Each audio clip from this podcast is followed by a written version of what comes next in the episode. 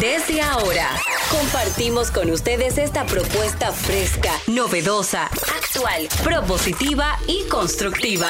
El programa donde la radio y las redes sociales se unen para darte la información más completa y diversa.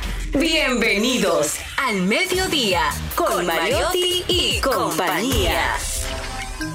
Al mediodía, al mediodía, al mediodía con Mariotti y compañía.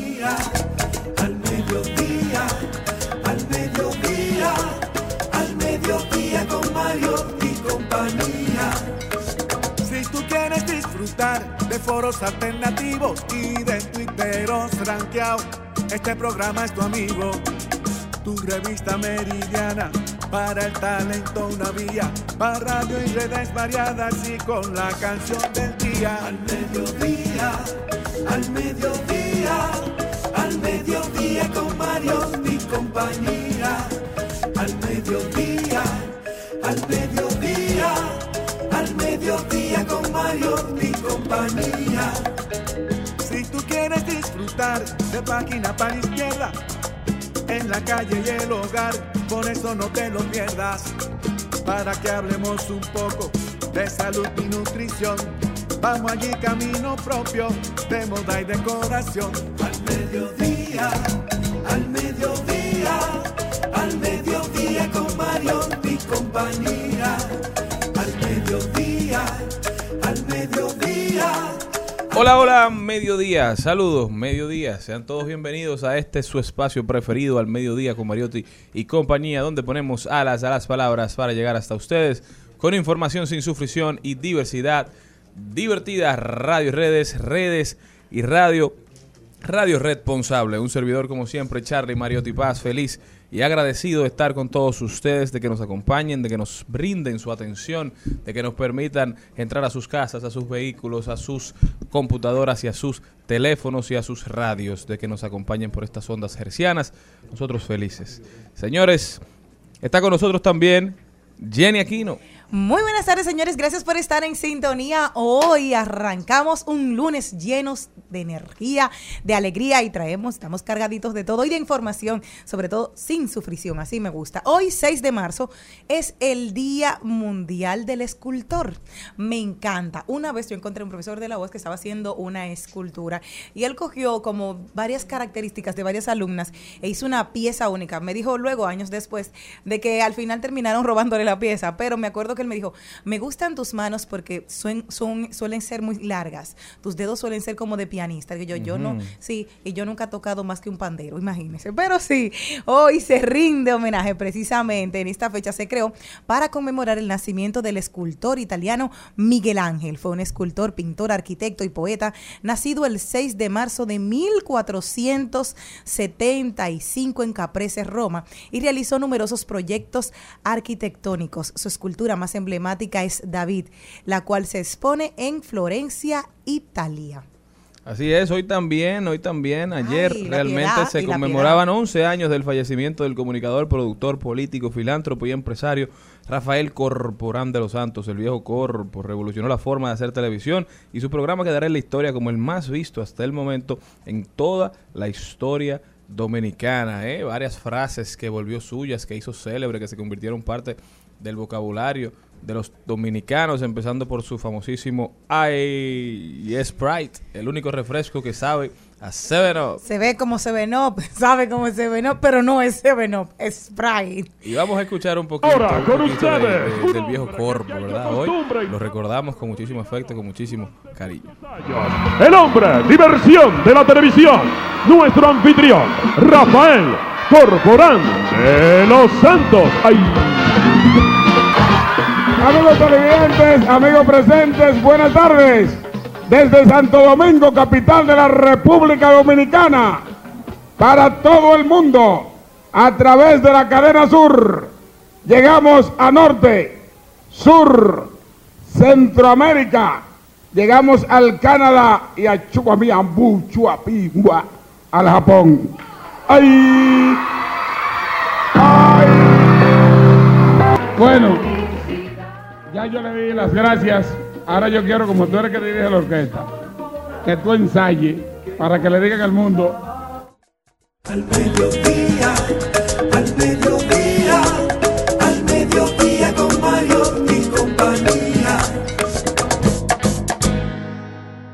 Esto es al Mediodía Radio. Recuerden que estamos por Rumba 98.5 para la provincia de Santo Domingo y todo el Distrito Nacional. Mambo 94.3 para la provincia de Alta Gracia, Higüey, Bávaro, Punta Cana. También por Premium 101.1 FM para casi todo el Cibao, Santiago, Moca, La Vega, Salcedo, Bonao y San Francisco de Macorís. Transmisión en vivo por nuestra página web rumba985fm.com y en todas las redes sociales Instagram, Twitter, TikTok, arroba al mediodía radio. Señores, no se muevan de ahí que nosotros comenzamos. Al mediodía, al mediodía,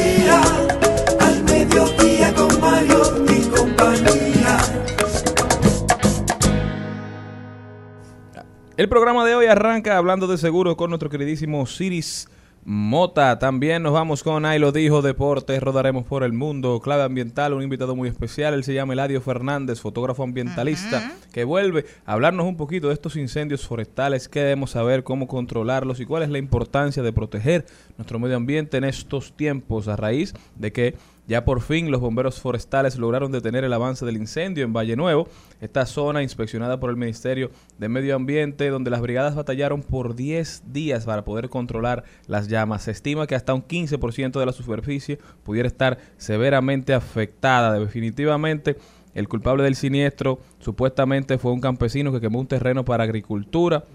Y el fuego se salió de control. Hay que ponerle un pare a esto. ¿eh? Están afectando nuestro medio ambiente de forma irrecuperable y tenemos que protegerlo a toda costa. También Trending Topic, las principales tendencias en las redes sociales de paso y repaso con Maribel Contreras. Hoy estará con nosotros Yanina Rosado y es pianista, arreglista y directora musical que publicó su primer libro, El merengue contemporáneo, manual para la base rítmica. Hoy aquí la entrevistamos para que nos hable un poquito más de esto. A propósito de que el merengue está de fiesta, Don Manny Cruz llenó el Palacio de los Deportes a base de merengue dominicano. El merengue llenó el Palacio. Felicidades para nuestro queridísimo Manny Cruz. También Seguiremos dando buenas noticias, hablaremos de tecnología y doblando calles y enderezando esquinas. Hoy estará con nosotros Hernán Paredes, nuestro queridísimo colaborador, que nos viene a hablar de todos esos temas que nos están impactando de manera tan negativa, esos temas que tienen que ver con el transporte y el caos de la ciudad de Santo Domingo y de todo el Distrito Nacional. Eso y muchísimo más en su programa preferido, señores. No se muevan de ahí, que ya, ya, sí comenzamos. Al mediodía, al mediodía, mediodía con Mario y compañía. El Al Mediodía dice presente. Dice presente el músculo y la mente. El músculo y la mente. Estamos en deportes.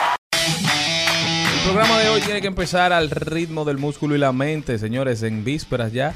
A las puertas del Clásico Mundial, el equipo dominicano sufre un duro golpe. No solamente no tendremos con nosotros a Fernando Tatis Jr., sino que ahora nuestro principal fuente de poder, don Vladimir Guerrero Jr., aparentemente tampoco estará con nosotros. Carlos Mariotti, para hablar un poquito más de esto. Así mismo es, buenas tardes, buenas tardes a todo el equipo, a la audiencia del mediodía en este lunes, iniciando la semana con buen pie, pero lo que cerraron la semana con buen pie fueron las UFC, el evento de MMA que tuvieron un bout en este fin de semana, donde Johnny Bones, John Jones, hizo su regreso a la UFC luego de tres años de ausencia, subió de, de pesos, pasó de fly heavyweight a heavyweight y se coronó campeón de la división. De luego de tres años de ausencia en tan solo tres minutos logró vencer vía submisión a Cyril Game se coronó campeón heavyweight y ya está hablando de cuándo estará defendiendo su campeonato el que muchos consideran el mejor peleador de todos los tiempos de la historia de la UFC Jones Jones que ha ganado 15 peleas por títulos y para poner esto vamos a decir para que se entienda mejor comparado con toda la división masculina de la UFC han ganado combinados todos 17 peleas Johnny Bones ha ganado él solamente 15. Khabib peleó tres, en tres ocasiones de la UFC. Jones cuenta solo con 15 victorias por títulos, parado como el mejor, el GOAT de la UFC, de las artes marciales mixtas, Johnny Bones. Mientras que en la MLB, hoy llegan los jugadores del equipo dominicano a Miami, a Fort Myers, para iniciar los entrenamientos con miras al Clásico Mundial. El Clásico Mundial que viene con varios récords que se consideran imbatibles hasta que no lo sean, ya que tenemos el récord de más RBIs en un partido, que lo tiene Ken Griffin Jr. con 7. El récord de más hits con extra base, que lo tiene Jung Shin Shen con 4. Y dos dominicanos que mientras pasaron por el Clásico Mundial eh, defendieron y dieron cátedra de picheo con la República Dominicana. El récord de más ponches en un juego lo tiene Ubaldo Jiménez con 10 ponches. Tenemos también el récord de más juegos salvados, lo tiene la flecha Fernando Rodney con 7 partidos.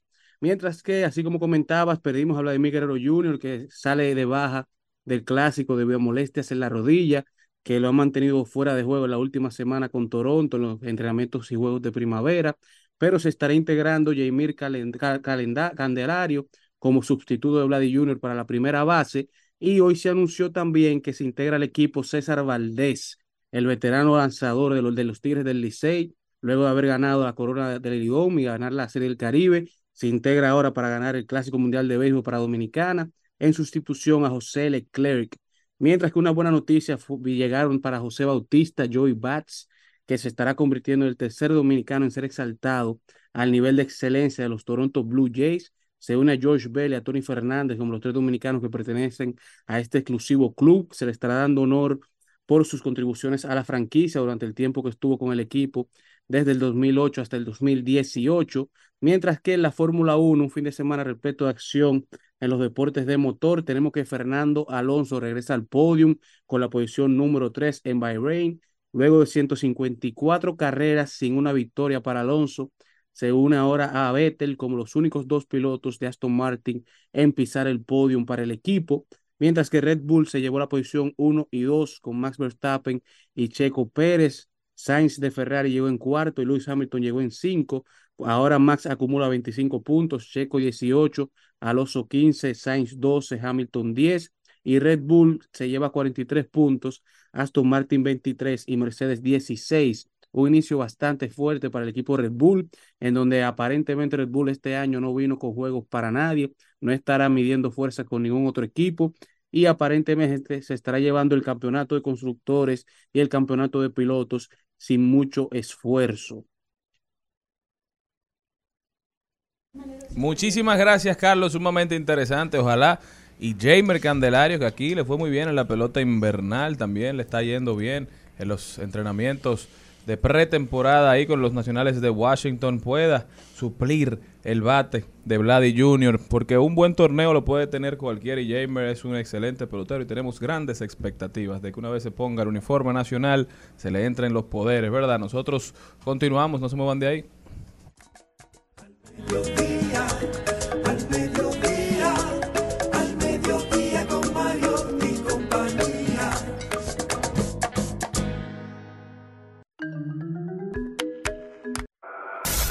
En Al Mediodía. ¡Ay! Lo dijo. ¡Ay! Lo dijo. ¡Ay! Lo dijo. ¡Ay! Lo dijo. ¡Ay! Lo dijo. ¡Ay! Lo Estamos de vuelta, vamos a ver quién fue que dijo algo que valga la pena repetir y comentar, Jenny, aquí. Lo vi en un estado, me lo apropié y lo quise compartir aquí. Oye lo que dice. En una relación no se prohíben cosas. Mejor dices, esto me molesta y esperas que la otra persona tenga la empatía y deje de actuar así. Si esa persona sabe que algo te molesta y aún así lo sigue haciendo, entonces realmente no le importas tú, ni mucho menos lo que sientes. ¿Qué te parece? ¿Qué te parece eso que dijo Jenny Maribel? ¿Qué fue lo que tú dijiste? Ay, mi madre. Eso. Ay, mi madre. Perdón, es que estaba eh, buscando un ay lo dijo. No, no, les voy a contar. A mí realmente yo entiendo que sí, que dentro de las relaciones tenemos que dejar de verlas como que son una cárcel. Te casaste, hay que mutilarte, hay que dejar de ser cosas. No, hay algo que tal vez por respeto, tú que como soltera puedes llegar a las 5 de la mañana de bailar y de pasarlo súper bien. Bueno, cuando estás casada tal vez llega a las 3, llega a las 2, se negocia con la otra parte, ¿verdad? No, Siri me está mirando y dice que sí. Si es así, tú puedes negociar, pero sabes, no, esto me Ambos molesta, deben pero negociar. no, exacto, pero no yo que te conocí de una manera, tengo que venir a mutilarte y dejar de que tú seas tú. Porque entonces no es contigo. Yo me casé con, un il- con una ilusión de lo que yo creía que eras tú. ¿Qué te pareció? eh, yo creo que es exactamente así. Las relaciones son complicadas, pero con un buen acuerdo todo se puede hacer. Eh, hay parejas que tienen eh, matrimonios intereses. con separación de viernes. Los intereses son que complican las relaciones. bueno, eh, precisamente mientras tú leías, yo estaba leyendo también eh, un Ay lo dijo que me llamó muchísimo la atención de Watson Brazovan, Ah, sí. que siempre dice cosas interesantes y esta es sobre las relaciones. Y él dice, es injusto que una mujer le diga a un hombre de trabajo que él no la ama porque solo le da cosas materiales. En este caso, lo material también es una forma de demostrar amor. Pues esa mujer no sabe cómo ese hombre se ha matado y hasta calvo ha quedado del estrés del trabajo para luego agradarla a ella comprándole detalles. Ese regalo se lo está dando con su vida. Mira, respecto a esto, Dime, de verdad. No, déjame oír a Jenny. No, respecto a eso, inmediatamente me llegó un libro a la cabeza que es importante que todos podamos tener y es Los cinco lenguajes del amor. Lo que para ti puede ser amor, para mí no. Entonces es eso. Tú me dices a mí, hay personas que necesitan palabras de reafirmación. Ay, tú sí eres inteligente, tú sí eres maravilloso. Y ellos entienden que es su forma de amor. Pues entonces volvemos al consenso, Jenny. Exacto. O sea, yo te digo a ti, mira. A mí me yo- gusta que tú me sobes, que yo, yo- soy como un pan y yo eso para es amor. Exacto. Yo reacciono con el cuento, con que tú me digas cosas bonitas. Reafirmante. A mí me gusta, por ejemplo, ah, que me escriban. Ah, a mí me gusta, por ejemplo, hay mujeres que es, es algo ancestral que están incapacitadas para decir yo te amo porque no se lo dijeron a ella, ni a su mamá, ni a su abuela, ni a su tatarabuela.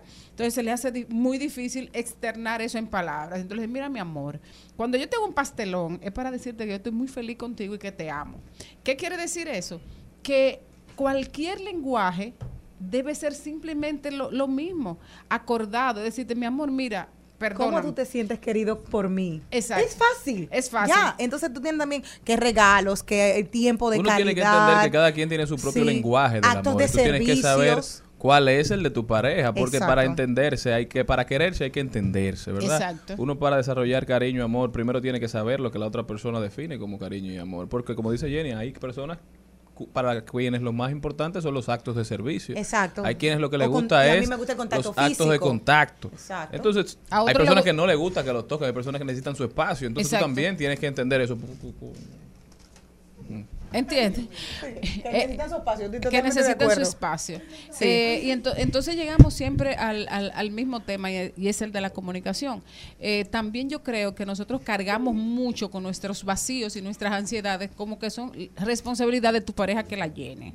Así es. Entonces, eso no es responsabilidad Para de, de llevarse más nadie bien que usted. hay que hablar, señores. La comunicación es esencial. La que también lo dijo fue Mónica Medina. Mónica Medina es responsable de los océanos en el Departamento de Estado estadounidense. Y dijo, la vida en la Tierra depende de un océano con buena salud. El nuevo tratado sobre alta mar será vital para nuestro objetivo común de proteger el 30% de los océanos para 2030. Todo esto a raíz de que la Organización de las Naciones Unidas ha dicho que lograron un acuerdo histórico para proteger los ecosistemas marinos. El tratado es esencial para conservar el 30% de la Tierra y los océanos del mundo. Tras más de 15 años de discusiones, incluidos cuatro de conversaciones formales, la tercera sesión de negociación en menos de un año an- anunció el tan esperado consenso. De verdad que para nosotros es motivo de muchísimo, de muchísima alegría porque cuidar los océanos es esencial y más para nosotros, un país que vive básicamente de sus costas. En esa reunión participó el ministro de Medio Ambiente y Recursos Naturales, don Miguel Seara Hatton, así que felicidades para el mundo porque vamos por un buen camino. Bueno, otra persona que también lo dijo fue una cuenta de Twitter en la que me sentí muy identificado con lo que decía. y lo que dice es, hago tan poco deporte que si algún día me ven correr, corran ustedes también que algo grave pasa. Son datos. Igualito, me encanta. Vamos a salir No, pero la verdad que hay que promover estilos de vida, vida saludables, señores. Cuando uno hace deporte, cuando uno trata de vivir lo más saludable posible, todo cambia. En tiempos donde la salud mental está causando grandes estragos en las familias dominicanas, el deporte es un muy buen aliciente para que el cuerpo se relaje y para botar todas... Para quitar las tensiones de la cabeza. Claro. Tú vas y te vacías y... O sea, Oh. es Ay, muy fácil. espérate. Claro, Ah, tú no, vacías Señores, hagan no, ejercicio, no, aunque no, sea...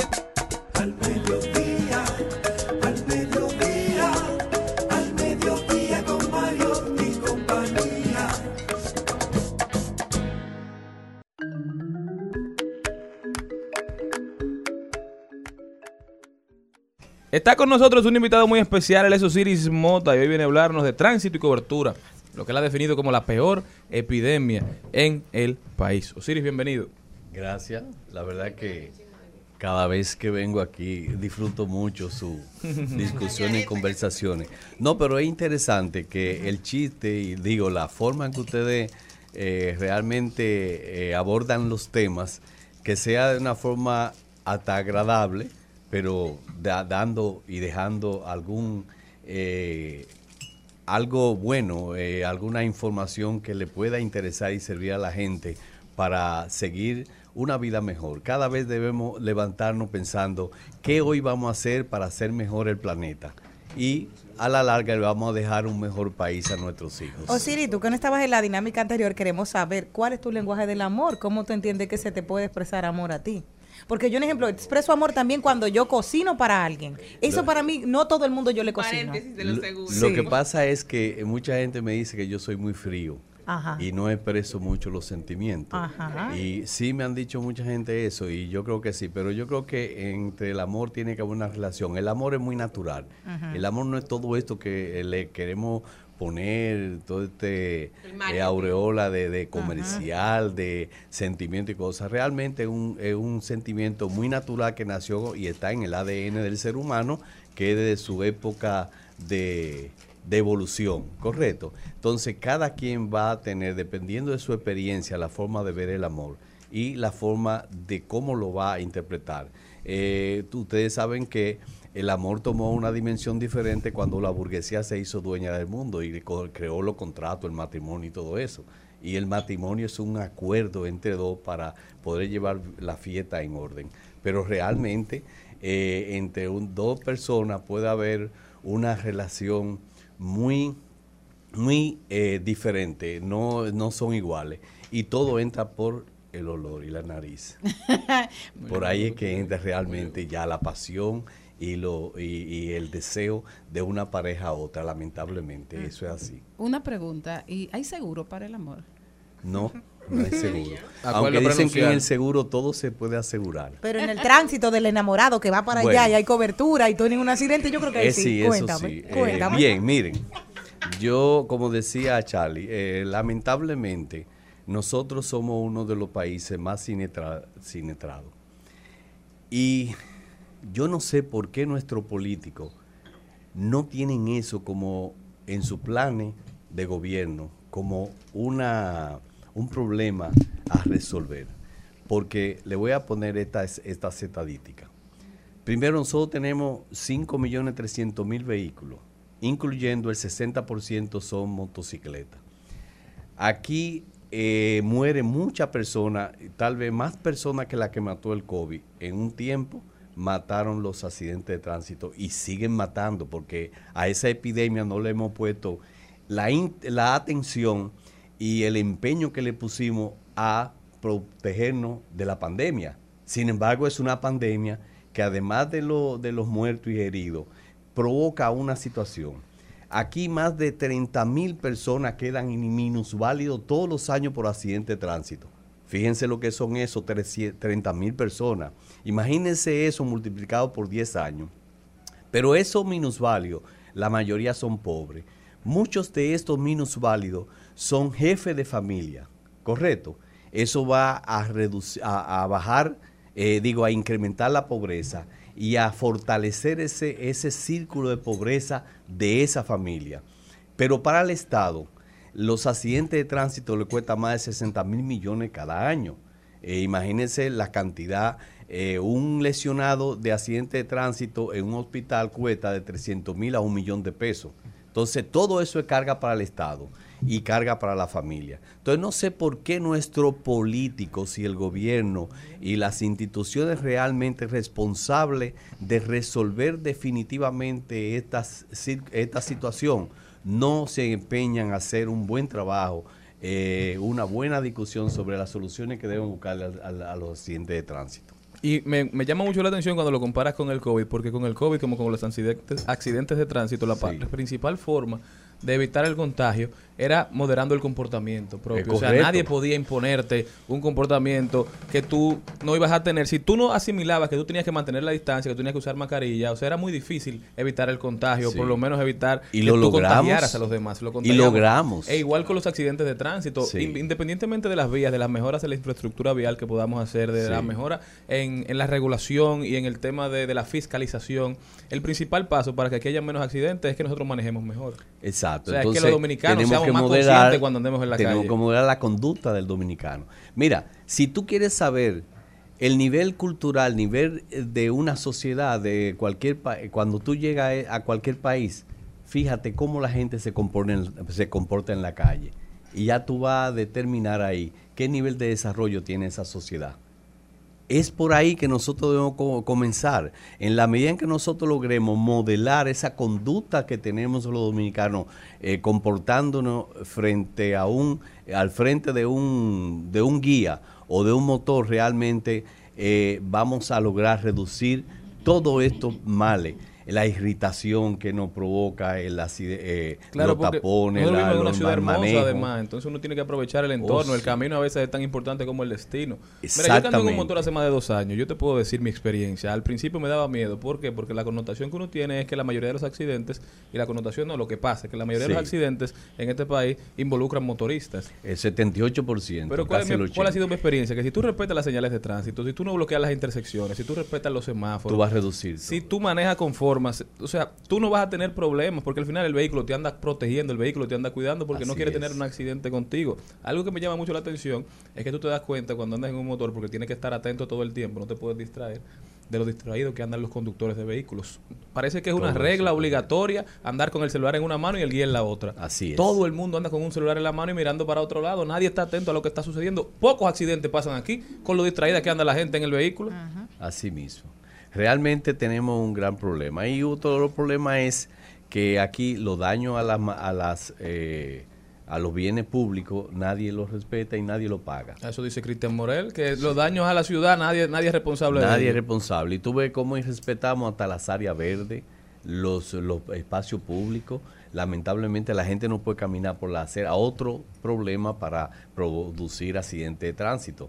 Las aceras siempre están ocupadas o mal hechas o con hueco o con eh, cualquier... Las construcciones no respetan eh, al peatón. O sea, nosotros no nos respetamos. Las Y es un no problema. permiso tampoco cuando van a Nadie, no, lamentablemente, lamentablemente. Pues bien, eh, tenemos un problema eh, que debiéramos exigirle a los partidos políticos que lo pongan en su plan de trabajo de gobierno para ver de qué manera nosotros vamos a reducir ese costo a la sociedad. Mira, yo hice un video hace un tiempo promoviendo la, la buena movilidad y que seamos ciudadanos responsables y que busquemos, busquemos alternativas para soportar el caos que se ha convertido manejar en, en Santo Domingo, por lo menos, y en el distrito. Y la gente rápidamente empezó a preguntar, ah, pero tú aspiras alcalde, tú aspiras a regidor. Y yo le decía, Aquí no se puede hablar de un ¿cuál es tu solución? No, y yo le decía, señores, yo no tengo una solución es. perfecta porque si yo la No. tuviera en Estados Unidos no, no existieran los tapones y allá hay Así tapones. es, Yo así quiero poner el tema en la palestra, que empecemos a hablar y que cada quien empiece a buscar soluciones creativas para uno ir saliendo de esta situación, porque es imposible que un tramo de 5 kilómetros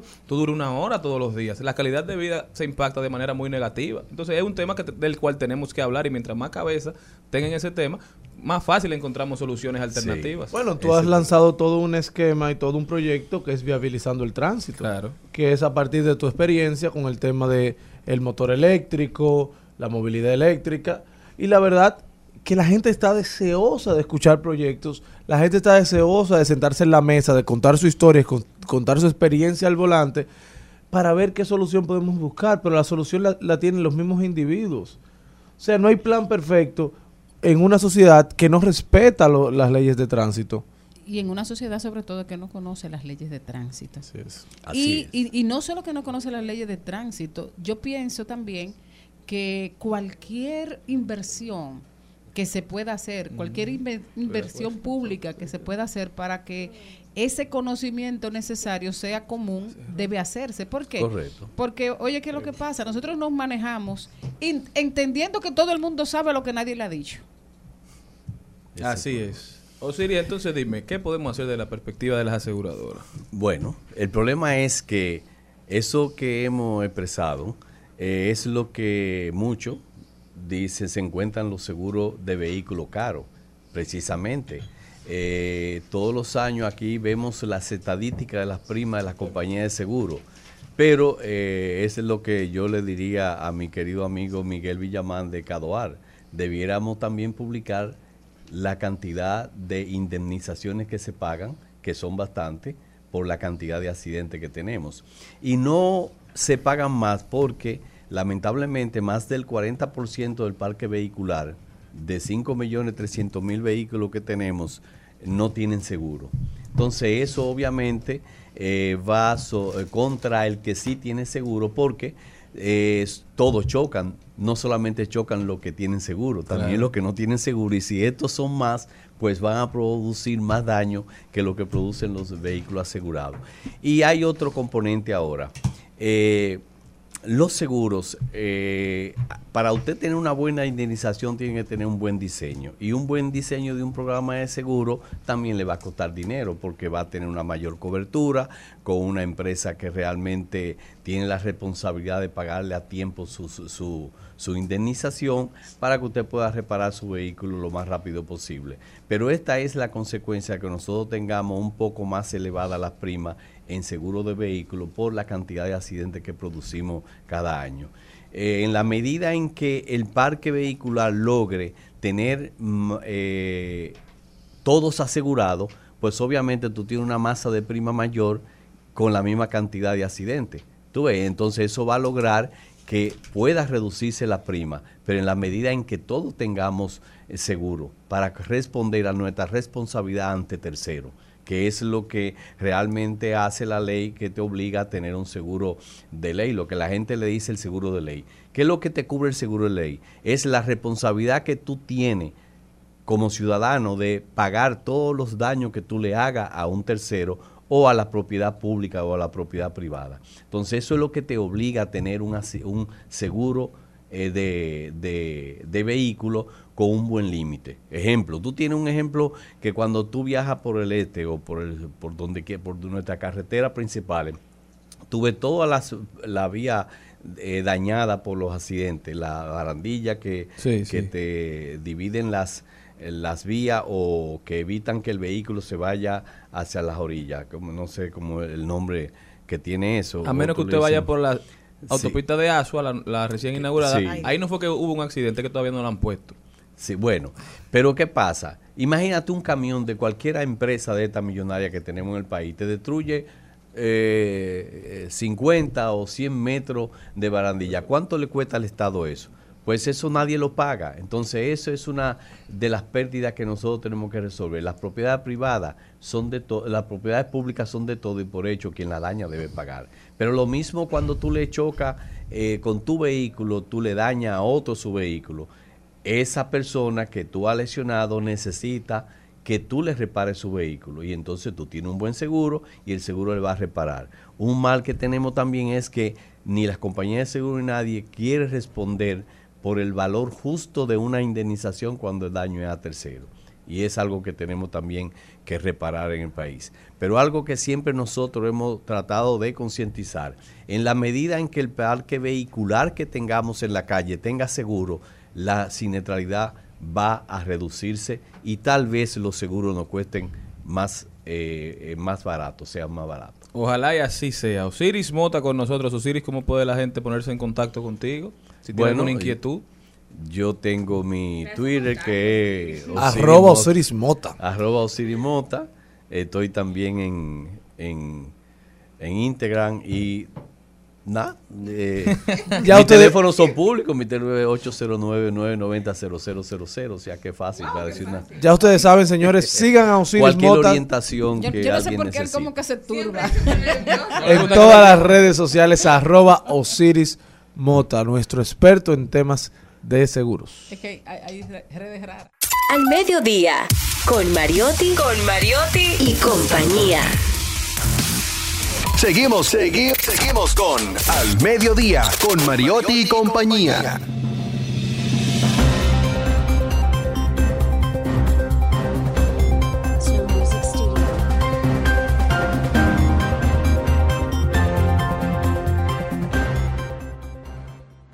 Estamos de vuelta, mi gente. Muchísimas gracias por continuar con nosotros. Vamos a rodar por el mundo a ver qué está pasando en el globo terráqueo. Jenny, aquí. Me voy para Argentina y es que Raúl Cata tiene 69 años en un campo en Arrecifes, en la zona más fértil del norte de la provincia de Buenos Aires. Planta soja y también maíz y usa para alimentar 600 vacas lecheras. Dice, aquí rezan hasta los que no son creyentes, lue- creyentes. Luego de que la casona que pertenece a su familia hace más de 90 años, las oraciones son que quieren agua. El campo argentino atraviesa tres años consecutivos de sequía, producto de la niña, que es el fenómeno climático que ha provocado pérdidas millonarias, campos marchitos y mortandad de miles de cabezas de ganado. Hay que recordar que cuando está el fenómeno la niña, en el sur está la sequía y en el norte suelen estar los huracanes, las lluvias, las inundaciones, contrario porque tendríamos el niño. Entonces son datos meteorológicos para compartir con ustedes. Y yo me voy para Venezuela, donde el día de ayer se conmemoró el décimo aniversario del fallecimiento de su expresidente Hugo Chávez. Eh, Venezuela les rindió tributo, pude ver eh, muchos videos de cómo la sociedad venezolana eh, recordaba a un líder querido por muchos, odiado por otros. Yo creo que las dimensiones de esos líderes siempre ocurre eso, pero la historia le va dando su lugar y los venezolanos sabrán cuál es. Honrar desde aquí a un hombre que fue muy grande, Hugo Chávez. La historia lo absorberá o lo absorberá. Bueno, señores, yo me voy. ¿Ustedes saben para dónde? ¿Y Me voy para? Suiza, porque lo mío hoy es el sabor. Eh, ¿Tú sabes por qué Tablerón ya no podrá utilizar la icónica silueta del monte más famoso de Suiza en la caja de sus chocolates? Bueno, pues le diré. Resulta que la inconfundible silueta del monte más famoso de Suiza, que ha sido durante más de 50 años la identificación de este famoso y rico chocolate, dejará de aparecer en los empaques de la famosa marca. Y la razón es que esta empresa que fue fundada en el 1899 por Jean Tobler en la capital suiza Berna y que ofrece desde 1908 los chocolates en forma de triángulos que representan el icónico Monte Cervino, Mother Home, Toblerone, ya no podrá decir que sus productos son 100% suizos. ¿Por qué? Y es que a raíz de la decisión de los dueños de la compañía, la empresa estadounidense Mondelez de trasladar parte de la producción de estos chocolates a Eslovaquia, tendrán que quitar la montaña. ¿Por qué? Porque en Suiza no está permitido utilizar símbolos nacionales para promocionar productos lácteos que no se fabriquen exclusivamente en Suiza. Y ese es el caso de los chocolates. Si no se producen allí, no tendrán un icono como ese. Señores, y yo me tengo que quedar en el país. Me tengo que quedar en el país porque el 5 de marzo, es decir, hoy mismo, ayer, perdón, ayer, salió un editorial y como en los domingos son pocas las personas que, que leen los periódicos físicos, por lo menos, quiero resaltar el editorial del listín diario de ayer 5 de marzo. Decía, fumiguemos el país. ¿Esto por qué? ¿Qué decían? El país debe estar mejor preparado en términos de medidas preventivas eficaces para la inminente aparición del virus de la chikungunya, tan fuerte y contagioso como el dengue. Como se transmite por la picadura del mismo mosquito que propaga el dengue, el Aedes aegypti, a este vector hay que atacarlo con su- en sus áreas de incubación como las aguas acumuladas o en el aire para contener su reproducción. Y en ambos escenarios la fumigación con insecticidas no debería descargarse. De hecho, las brigadas sanitarias han aplicado este método para combatir el dengue conjuntamente con otras medidas como incentivar la eliminación de sus criaderos.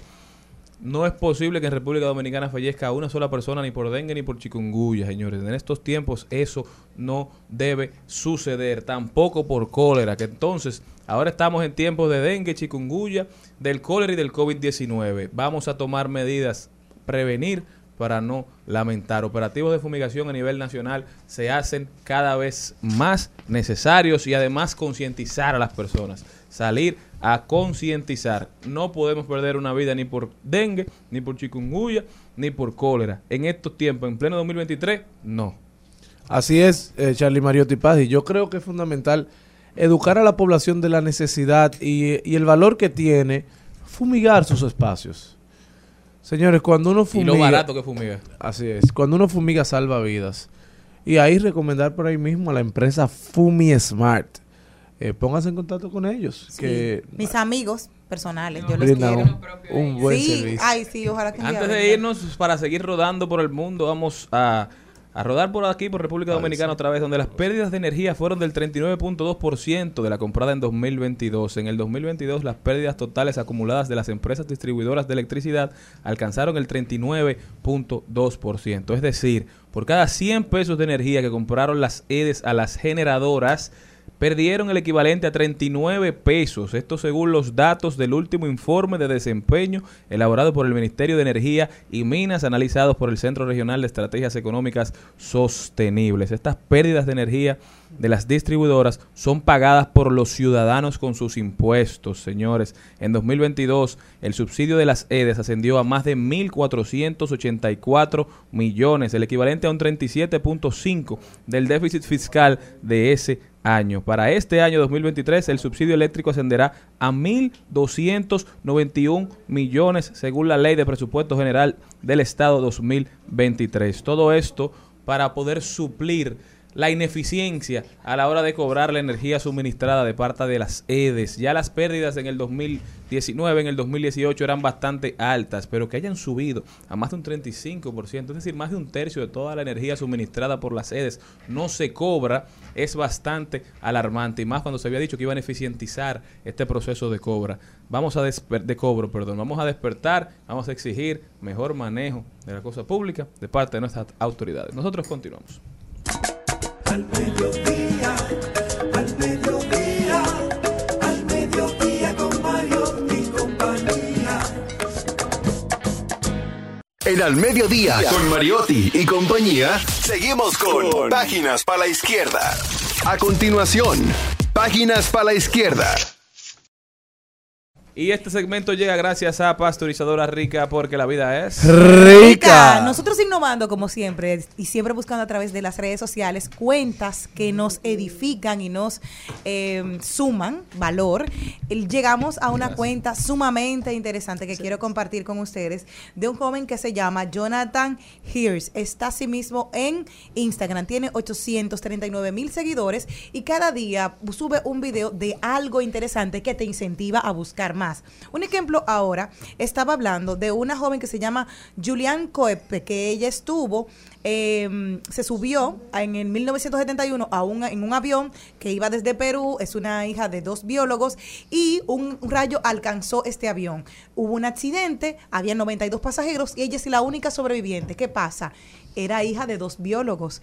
Estuvo siempre, porque donde cae el avión es encima de la selva amazónica. O sea, no solamente sobrevives al avión, entonces tiene que sobrevivir en la selva.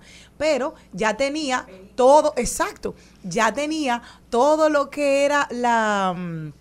el conocimiento básico porque sus padres eran biólogos. Ella, a pesar de que había nacido en Perú, eh, sus padres son alemanes. Entonces sobrevive. La gente cuando lo vio, imagínense, en 1971 la encontraron, esta muchacha rubia, blanca, la encontraron dijeron que cuidado si era un espíritu del río. Y finalmente la sacaron y todo eso. Pero yo seguí investigando un poquito más.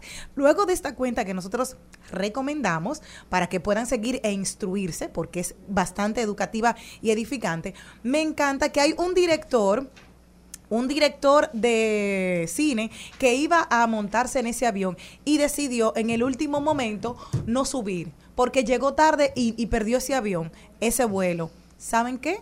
Que ese vuelo del 71, luego él se contacta con Julian y hace una película en el año 2000 que se llama Wings of Hope, alas de esperanza. Yo eso lo busqué a propósito de todo lo que me dijo la cuenta de Joan Hears. Así que luego de ahí ella se hizo zoóloga, está trabajando, vive en Berlín y ha continuado su vida. Y me encanta porque son incentivos que se pueden hacer a través de redes sociales. Siempre estamos hablando de cosas negativas que hay en redes, pues también hay cuentas edificantes, como esta que nosotros recomendamos el día de hoy, de Jonathan Hears. Está en que en Instagram y lo pueden seguir todos los días con este creador de contenido panameño.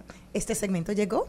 Gracias a Pasteurizadora Rica, porque la vida es rica. Desconéctate, saco a bailar, no hay nada que se impida tomar, relájate, toca disfrutar. Eres como un libro abierto toca cada fibra, sube la adrenalina y solo he probado un poco. Quisiera saciar esta debilidad. Te quiero para llevar, se me abre el apetito. Tu propio camino en Al Mediodía con Mariotti y compañía. Buenas, buenas. Y aquí tenemos un joven emprendedor desde San Cristóbal. Un joven con un gran compromiso social que tengo el placer de decir que es mi amigo.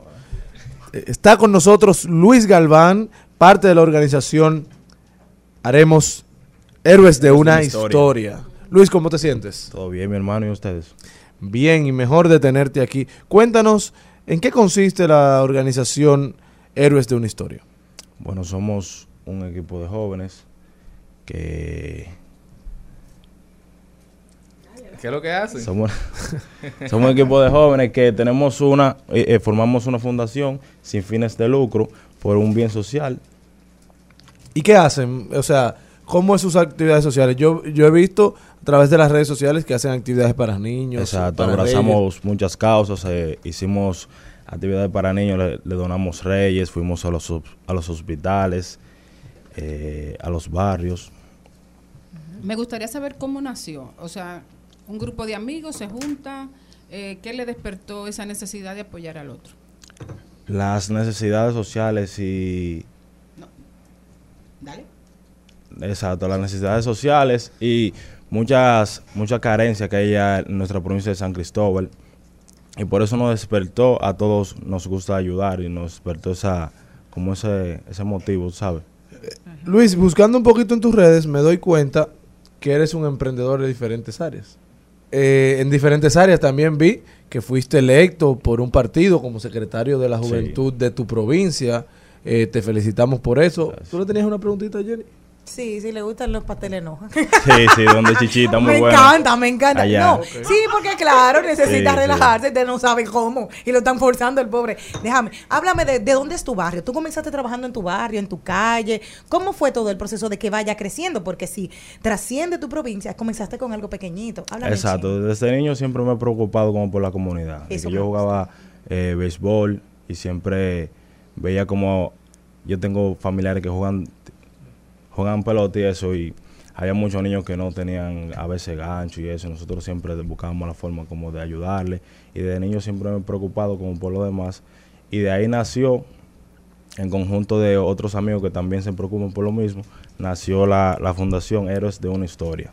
Ay, qué lindo. ¿Y cómo- qué tanto han podido ustedes transformar a través de, de Héroes con tu historia? ¿Qué, me- ¿Qué anécdota me puedes decir, que compartir con nosotros a través de esta fundación que te han logrado transformar a ti? Exacto, mira, por ejemplo, el día que estábamos repartiendo los reyes, había un sector de mucha de mucho bajo recurso, un niño. Había más niños jugando y cuando le preguntamos a él qué él quería de reyes, él como que se le salió la lágrima y me dijo que su sueño era tener una bicicleta y eso a mí me conmovió mucho.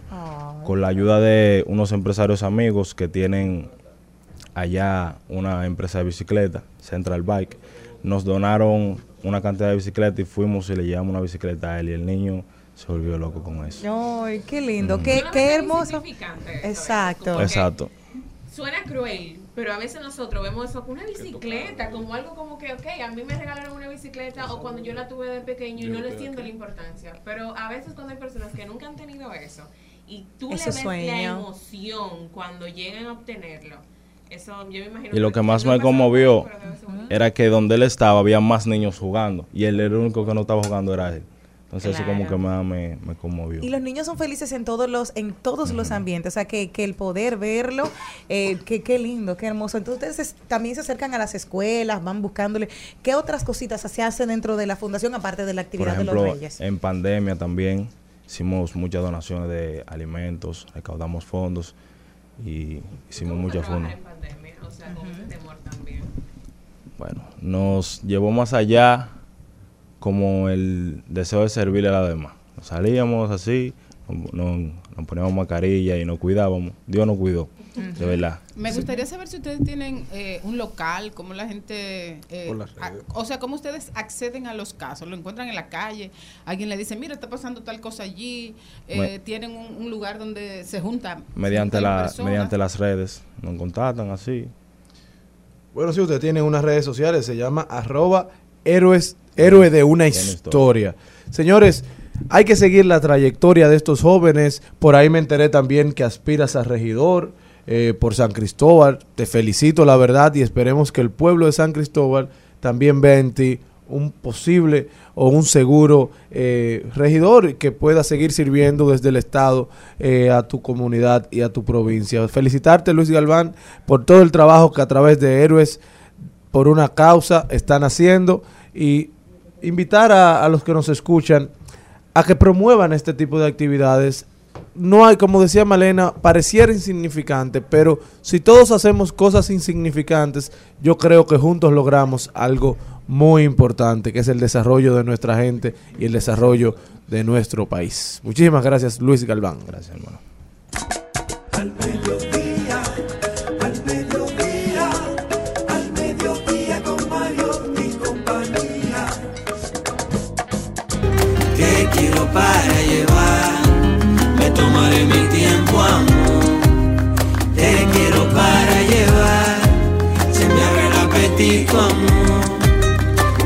Quiero para llevar, me tomaré mi tiempo, amor.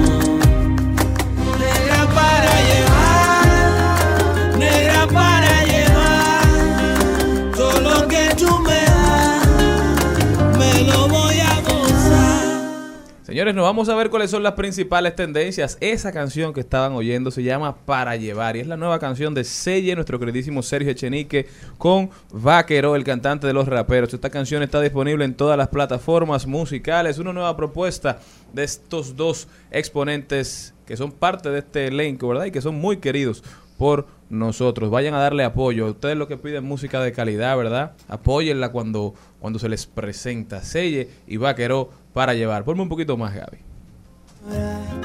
Paso pensando en tu boca, de mi neurona queda poca cosa. Difícil que alguien tome tu lugar. Trending, Topics. Al mediodía.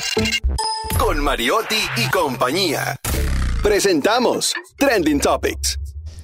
Ay, qué lindo. Entre las tendencias más hermosas y románticas del día de hoy me encuentro que Adele estaba en medio de un concierto y una pareja que acababa de casarse, vestidos de novio, fueron a disfrutar del concierto. O sea, ella vestida con su velo, su vestido blanco, el marido con su ¿Tú harías eso. Jenny? Mi amor, si me gusta y es Ricardo Arjona, voy. Feliz de la vida. Y de Adele también. Pues Adele empezó a moverse por todo el escenario y se acerca y yo le dice, ¿se casaron? Le preguntan, dice, sí, nos casamos ahorita y vinimos. Y dice ella, ¿nos puedes firmar? Mi amor, le firmó el vestido y es una de las tendencias del día de hoy. Felices estos novios que van a tener un vestido que ya tiene un valor sentimental. Pues mira, disfrutar de su mejor artista en un concierto en vivo el día de su boda. Y yo sigo por la misma línea de Jenny, es, también es tendencia Manny Cruz, señores, sorprendente. fuiste? Claro. Ah, pues yo Ah, no, tan, no tan adelante como tú, pero fui. Señores, lo que pasó ahí fue, fue sorprendente. Qué calidad, qué escenografía, cuánto talento en tarima, señores. No, no, no, y a casa llena. De verdad me sentí feliz, me sentí orgulloso de un país que apoya su, su talento y Manny Cruz ha ido creciendo paso a paso. Bueno, Maribel pudiera hablar un poquito más de eso. Bueno, mira, eh, qué gran emoción de verdad fue este concierto. Primero, ver el compromiso de Manny con el merengue, ver el compromiso del público con Manny y sobre todo de cómo Manny ha logrado ah, atrapar en sus redes sonoras a la, a la juventud. O sea, en el, el tres, por lo menos un cuarto del, del Palacio de los Deportes estaba lleno de niños. O sea, Wow. las madres y los padres estaban con sus hijos ahí. O sea, los niños de este país son locos con Manny, lo cual quiere decir que son locos con el merengue, lo cual también es una garantía de una continuidad en esta necesidad que tenemos nosotros de preservar nuestro ritmo nacional. Momentos altísimos como los vividos esa noche, eh, los invitados especiales. ¿Lloraste, Maribel? Eh, lloré, Me lo imaginé. Lloré. Fue, fue de mucha emoción, de verdad. Porque hay Eh, que ver la trayectoria de Manny, cómo ha crecido, con la humildad que ha crecido y cómo ha sido acogido de verdad, que eriza la piel. Felicitar a, a Manny Cruz desde aquí. Exacto. Estuvo Handy, estuvo Fernando Villalona. Aquí mi Kenway. Ah, sí, fue un momento, Ay, sí, fue, fue muy alto ese, e- ese momento. Además, una cosa interesante que hizo, que hizo él fue de alguna manera rendir homenaje a quienes lo influenciaron. Qué lindo. A Eddie Herrera, que también tuvo una actuación muy, muy especial. Ah, estuvo también eh, desde Puerto Rico, bendito. Échate para acá. Ay, sí, suavemente. Elvis Crespo. Elvis Crespo. Elvis Crespo. Elvis ¿Y no Crespo. interpretó algo de, de Juan Luis Guerra, que él es super fan? Él hizo su segmento como siempre de Juan Luis Guerra, Ok. pero claro, Juan Luis Guerra nunca va. Eh, también hizo también hizo el segmento especial Ok, gracias. el, el, el segmento especial de eh, con las canciones de Sergio Vargas, La Ventanita, etcétera, que tampoco fue, pero fue Fernando, fue Eddie y fue una noche de verdad maravillosa. Además también hubo un, un último segmento ya para cerrar donde estuvieron participando niños de UNICEF y, fue muy emocionante. También tuvo un, un momento con su hermano, Y con Handy y Santa con Cruz. Handy. Y, y Cruzita estuvo ahí. La- Cruzita. eh, Antoliano. Anto- Antonín, Antonín. Ah, claro, cuando, cuando terminó su hijo bello de Miami. Así es, de verdad que conciertazo, que siga, Manny, sigue creciendo, no te detengas, no te desenfoques, que el pueblo dominicano ya te demostró que te apoya. Señores, también es tendencia, también es tendencia que la Unión Europea dona un millón de euros para prevención de violencia de género a República Dominicana. Y todo esto es tendencia porque lo han hecho, según anuncian, para impulsar e implementar una estrategia de prevención integral contra la violencia de género y la desigualdad. Ha llamado mucho la atención que no hay nadie diciendo que aquí no hay, que no deberían invertir en violencia de género y todos esos temas, que la violencia no tiene género. Cuando se habla de dinero, ¿verdad? Como que todo eso se olvida. También es tendencia, señores, y me voy a Estados Unidos, Donald Trump, eh, que reclama que China debe pagar por lo menos 50 mil millones de dólares en reparaciones a Estados Unidos por la pandemia y que cuando llegue a la presidencia en el 2024 presionará por ello. Yo Bueno, me voy más lejos. A todo el que no dio COVID deberían dar una cosita. yo estoy de acuerdo. No, pero ya los gringos dieron. Rumba 98.5, una emisora RCC Media. Seguimos, seguimos, seguimos con Al Mediodía, con Mariotti y compañía. Este es un espacio que siempre trata de promover esperanza y así me gustó muchísimo un mensaje del Papa y queremos compartirlo con ustedes porque a raíz de que venimos con la pandemia y con tantos problemas mentales, hay muchas personas que están atravesando problemas de depresión y hay personas que terminan lamentando el caso, muriendo por suicidio. Así que nosotros hoy tenemos un mensaje que me encantó y que queremos compartir con ustedes. Nunca pienses que no tienes nada que aportar o que no le haces falta a nadie. Te hace falta a mucha gente. Y esto pensalo, cada uno de ustedes piénselo en el corazón. Yo le hago falta a mucha gente. Este mensaje con yo le hago falta a mucha gente para que sepas y puedas pensar en tus seres queridos, en tus amigos, en tus abuelos, en tus hermanos, en todas las personas que están a tu alrededor y que tal vez no siempre eh, tenemos el lenguaje adecuado para comunicar como hablamos en principio de, de transmitir el cariño. Dígale a la persona que eres importante para mí. Malena, eres importante en mi vida. Charlene, eres importante en mi vida. Morel, eh, se fue Cristian, es importante en mi vida. Pero es eso, normal, lo asumimos tanto que normalmente no sacamos ese espacio. Y hay muchas personas que están pasando a veces por un momento tan duro y tan difícil y no sabes lo importante que eres para muchísimas personas. Así que nosotros nos sumamos a esta hermosísima iniciativa del Y Papa. colabora ahí con Jenny, contigo. Incluso las personas se encuentran hasta raro cuando tú le dices te quiero mucho, o qué Ujú. bonito andas, o qué bien te expresas, o cualquier piropo. La gente se lo encuentra extraño y dice, bueno, ¿qué, qué, qué- qué tú quieres? O, o hay algo detrás de eso. No, y tú sabes la, cómo cambia la cara de una mujer. Es increíble. Yo estoy y me gusta la ropa de alguien. Le digo, me encanta tu, tu chaleco. Qué lindo te queda. Y la cara de esa persona cambia inmediatamente. ¡Wow! ¡Qué chulo! Aquí se fijó en mí. Y eso es lo importante, que podamos ser empáticos y compartir las cositas buenas. Así que hasta aquí el mensaje.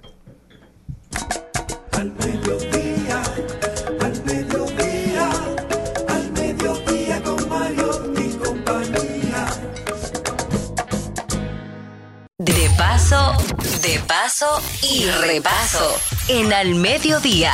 Con Mariotti, con Mariotti y compañía. Te presentamos De paso y repaso. Por favor, el cuerpo me pide cosas nuevas, un baño de estrellas, dulce menta, que tenga sabor y multicolor. Dibuje mis manos una flor. Toma mi vida, yo te la doy. Entre tus brazos será mejor mi realidad. Cada momento, toma mi vida. Señores, esta cabina, además de llenarse de música, se llena de orgullo, se llena de talento, porque tenemos aquí en este en esta fiesta con la cual iniciamos nosotros el Día Internacional de la Mujer, a una mujer que queremos mucho, que admiramos fuertemente, y una mujer que ha tenido una capacidad de trabajo y demostrado talento que, que bueno, hay que quitarse el sombrero. Recibimos como invitada de paso y repaso a Yanina Rosado. Yanina, bienvenida. Gracias, gracias. Wow, pero con ese preámbulo, mira, me voy, a- me voy de aquí con otro Grammy. Bueno, hablando de Grammy, ¿cuántos son ya? ¿Ocho, diez? Diez. Diez premios Grammy. Eh, yo creo que es la, probablemente sea la carrera de, de mujer músico más sostenida y, y no. larga. eh, no sabría decirte porque uno como que no está como averiguando qué es lo que está pasando. Sí, pero eh, yo no, no sé, no, no sé. Yo quiero empezar por el principio, Janina. ¿En qué momento y bajo qué eh, influencia tú decidiste, bueno, lo mío va a ser la música y sobre todo el merengue? Yo vengo de una familia de músicos. Mi papá era músico, profesor de escuela, ya en Santiago Rodríguez. En mi casa era innegociable no aprender música. Todos teníamos que... Mi papá se dedicó a enseñarle música a- al pueblo entero, entre ellos mi ¿Cómo mamá. se llama Beldón? Juan Rosado. Mi mamá aprendió música, los hermanos de mi mamá, los cuñados, los sobrinos, todo el Se mundo. comía y se cenaba. Y... Sí, en mi casa el plato principal era música. Y el plato principal era merengue. No, no era merengue. Eh, era, yo, yo empecé a estudiar piano desde los siete años, estudiaba piano clásico, pero eh, me gustaba la música popular, porque el- la música popular te da una libertad interpretativa que no te dan la música clásica, que tienes que estudiar una sinfonía tal, tal cual se escribe, tal cual está escrita, con todas las dinámicas, todos los crescendo, todo lo que está pasando, el, el tempo, todo eso. ¿verdad? Entonces el merengue era como, wow, soy, déjame hacer lo que yo quiera. Eh, era un momento difícil porque en esa época el, el, el Conservatorio Nacional de Música ni daba música popular ni aceptaba que sus no, músicos pero yo no estudié, populares. yo no estudié en el conservatorio, yo porque eh, recuérdate, soy de un, un pueblecito pequeño, Santiago Rodríguez. Yo estudiaba los veranos música en Santiago, en el Centro de la Cultura. Yo nunca vine al conservatorio, no tenía manera porque eh, no tenía familia aquí, para tenía que mudarme a la capital, entonces no no no, no se daban la, el panorama para que yo viniera a la capital. Un pequeño detalle con importancia, con mucha importancia, es decir que eres la directora musical de Juan Luis Guerra y eso pone pone pone la, la cada una de las letras que componen tu nombre como le da brillo, le da luz, le das le, le das dorado, le das alegría también y le das eh, Caribe. ¿Cómo, ¿Cómo llegas tú a, a- a Juan Luis y cuál fue tu experiencia previa? Mira, yo llego, antes de Juan Luis está Johnny Ventura. Yo fui músico de Johnny Ventura, tecladista de Johnny Ventura. Johnny Ventura fue a mi casa a buscarme. Porque una noche en las fiestas patronales del pueblo, eh, era la noche que iba Johnny Ventura a amenizar esa, esa fiesta, y yo pedí permiso en mi casa, porque estaba una muchachita como de 15, 16 años, que me dejaran ir. Mamá me deja ir, me siento al lado del pianista, que era Andrés Mejía en ese entonces, y Andrés Mejía me pregunta, pero muchachita, tú eres músico, tú estás estudiando. Digo, yo sí, soy estudiante de piano. Y me pregunto, ¿te atreves a tocar un merengue? Sí, yo me lo sabía todos. Los de Johnny, o sea, todo lo de Wilfrido Vargas, que Johnny Ventura, todos los merengues, porque uno vivía escuchando eso. Entonces, el merengue que me tocó tocar con Johnny Ventura esa noche fue Las Indias de Baní. Ay, Dios mío, bello. De ahí para adelante, a las dos semanas, Johnny Ventura fue a mi casa a buscarme, a proponerle a mis padres Que te dejaran venir para la capital. Exactamente. Así es que yo llego a la capital a formar parte, a dirigir el grupo Las Canelas de Johnny Ventura, que cuando eso tenía, estaba en auge las, eh, la, los- Las los- orquestas las femeninas. orquestas femeninas. Entonces yo dirigí la, la, la Canela. Por poco tiempo, duré como un año y algo ahí. Luego de ahí pasé al combo show de Johnny Ventura como tecladista. Ahí es donde yo conozco a mi esposo, al que es mi esposo, Juan de la Cruz Chocolate. Entonces, eh, de esa manera es que yo conozco a Juan Luis en los estudios de grabación, porque tocando con Johnny, ya yo grababa con Olga Tañón, con Sergio Vargas, entré en, lo- en los estudios de grabación, O me que- gustaba. o sea, que tú viniste con ese tumbao de allá. Eh, ¿Qué te digo? No, yo no sé, porque uno, uno, uno se hace músico de merengue y no sabe cómo. Precisamente por eso es mi libro, porque eh, tú te haces músico de merengue empíricamente.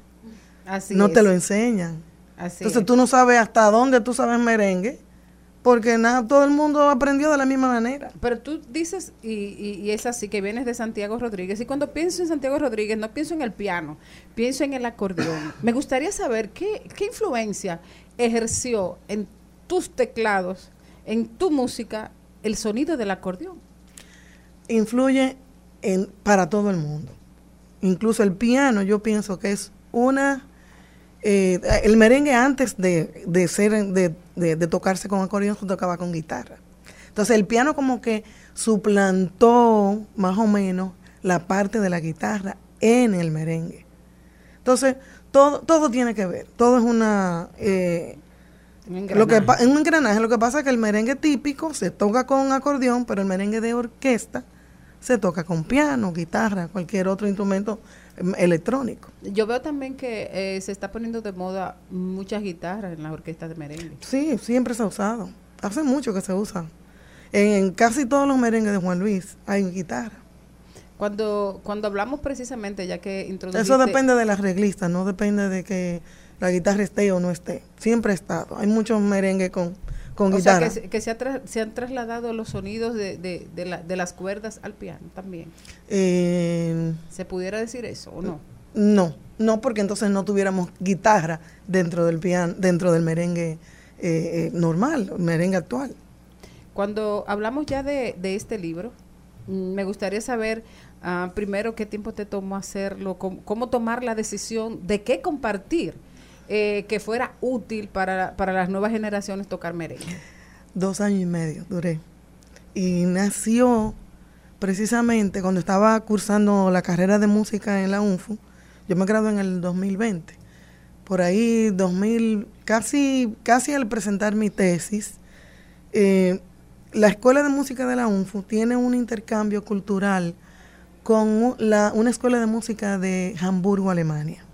Entonces, ese intercambio hace que nosotros preparemos proyectos, eh, videos para explicarle a ellos cómo se toca nuestra música, la bachata, que el merengue, que mangulina, todos los ritmos de nosotros, que son muchísimos.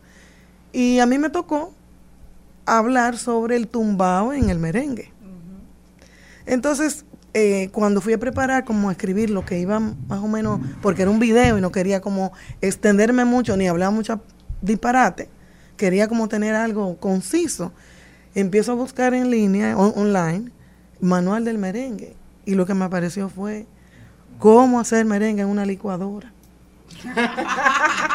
Sí, me dio, ri- suspiro. me dio risa, pero después me dio Hacer pena. suspiro, Hacer sí. suspiro. Entonces yo dije, pero wow, qué deuda. Hay una deuda que no ha sido saldada con el merengue de parte de nosotros los, los dominicanos. Imagínate que lleguemos a este tiempo. A este sin, sin tiempo. que nadie le haya escrito la parte formal académica. O sea, merengue. o algo del tipo de... Porque Luis Alberti escribió algo. Y hay muchas personas que han escrito, pero de otro tipo de merengue, de ese merengue que tenía, otra época, Exacto, del de merengue que tenía... Exactamente, el merengue que tenía paseo, pero ya el merengue, el merengue, porque empezó el merengue en los 70 para, para acá, no, no, hay- no existe nada. O sea, yo creo que después de que el internet Entre, entre la agarradera y todo eso. No, no, no, eso no existe. No existe. Entonces ahí yo dije, déjame empezar.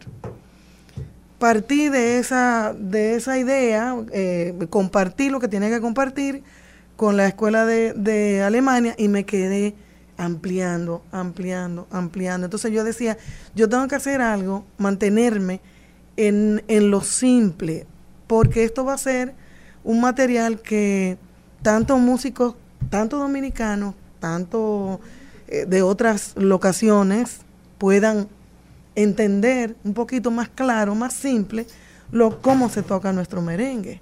Entonces, eh, eh, hay, han habido muchos libros de merengue, pero eh, enfocados en un solo instrumento, por ejemplo en el saxofón, Crispín Ajá, eso te iba a Fernández preguntar que cuál, cuál, cuál es el pero instrumento. pero desde pero muy individual o sea del saxofón el piano solo que el bajo solo pero yo estoy agrupando la base rítmica del merengue que son bajo piano conga tambora y guira.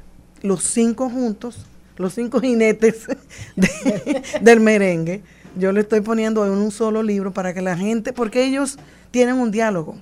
Esos instrumentos tienen un diálogo que solamente uno que está dentro empieza como a, a- a- a hablarlo y cuando la conga hace esto, el piano hace esto, cuando la guira hace tal cosa, la tambora toca tal cosa, y si es merengue caballito, la guira puede tocar tal o cual patrón, o sea, ese tipo de cosas no, yo, yo vi que no existía. Janina, es importante, eh, a nosotros estábamos celebrando ahorita el éxito de, de Manny Cruz eh, con, con su merengue, que, que es un merengue que yo creo que es... eh, Yo celebro más, celebro el triunfo de Mili Ah, en en Puerto, Puerto Rico, Rico. y el triunfo de Manny aquí. Eso fue una noche de doble Una paso. noche de doble, en ambas islas se cantó, se celebró el merengue a todo lo que da.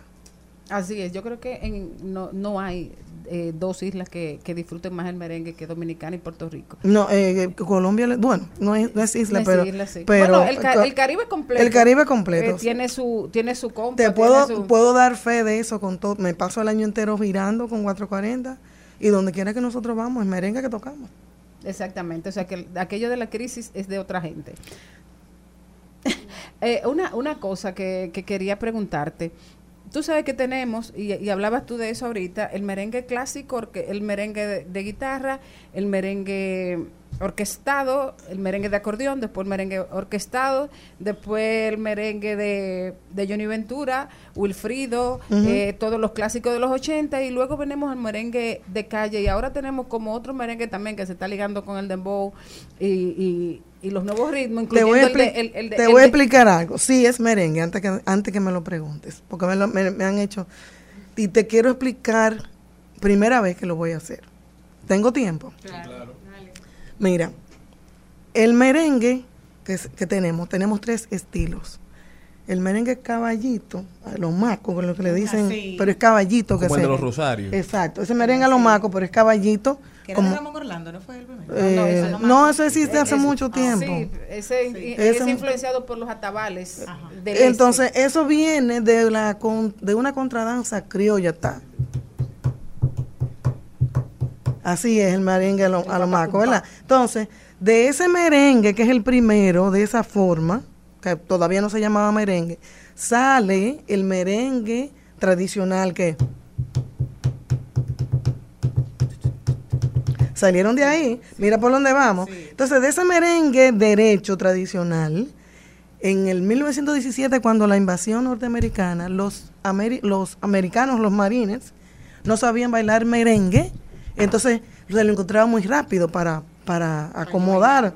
Entonces, de ahí sale del ta, que ta, que ta, que ta, que ta, que ta, poniéndolo más lento, Sí, parecido muy a Johnny. nace el pambiche. ¿Entienden? Mira cómo viene el devenir de la historia. Entonces, ahora los tiempos, adecuando a la a la, lo, lo rápido de, de- de la música como está ahora, ya el merengue, el caballito, se fue acelerando. Y ese es el urbano.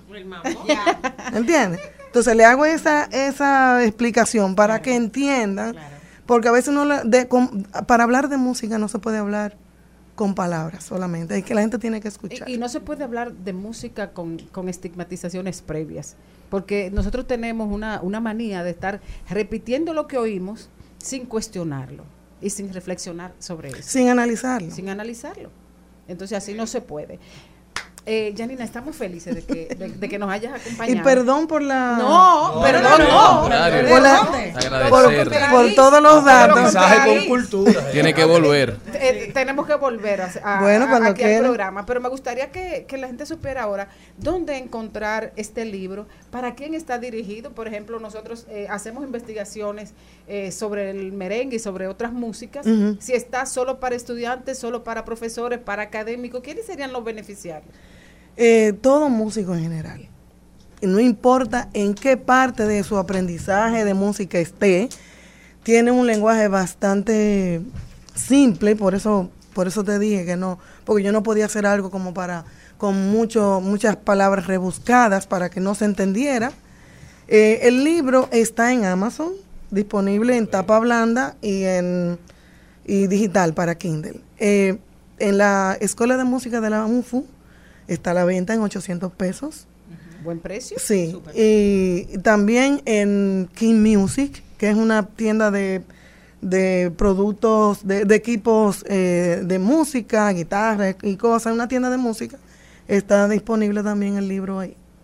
Eh, pienso que la manera más, me, me habría gustado ponerlo en alguna estantería aquí, pero como, como el, el nicho de los músicos es un poquito más pequeño, quizás una estantería muy grande, tal vez como que no, no sé, no.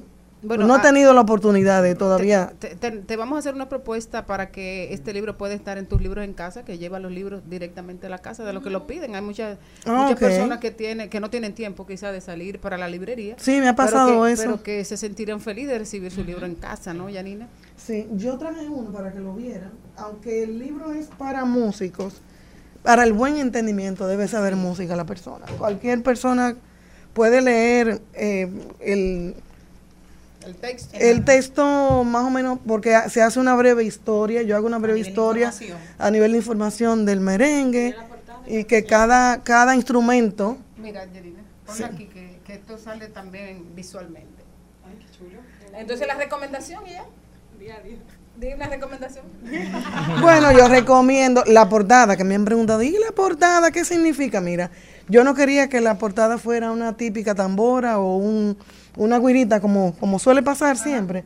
Entonces, esto, esto que ven aquí, esta anotación, eso dice ahí, ta, ta, ta, ta, ta, ta, ta, ta, ta, ta, ta, ta, ta, ta, que el músico que lo lea sabe que es para él. interesante. Es para él. Pues entonces, Gracias, Yanina. y- gracias a ustedes bueno, por la- eh, vamos a tener que vol- va- volver a hablar de música ya. bueno, cuando ustedes quieran, yo estoy a la orden, de verdad. Gracias, mi amor.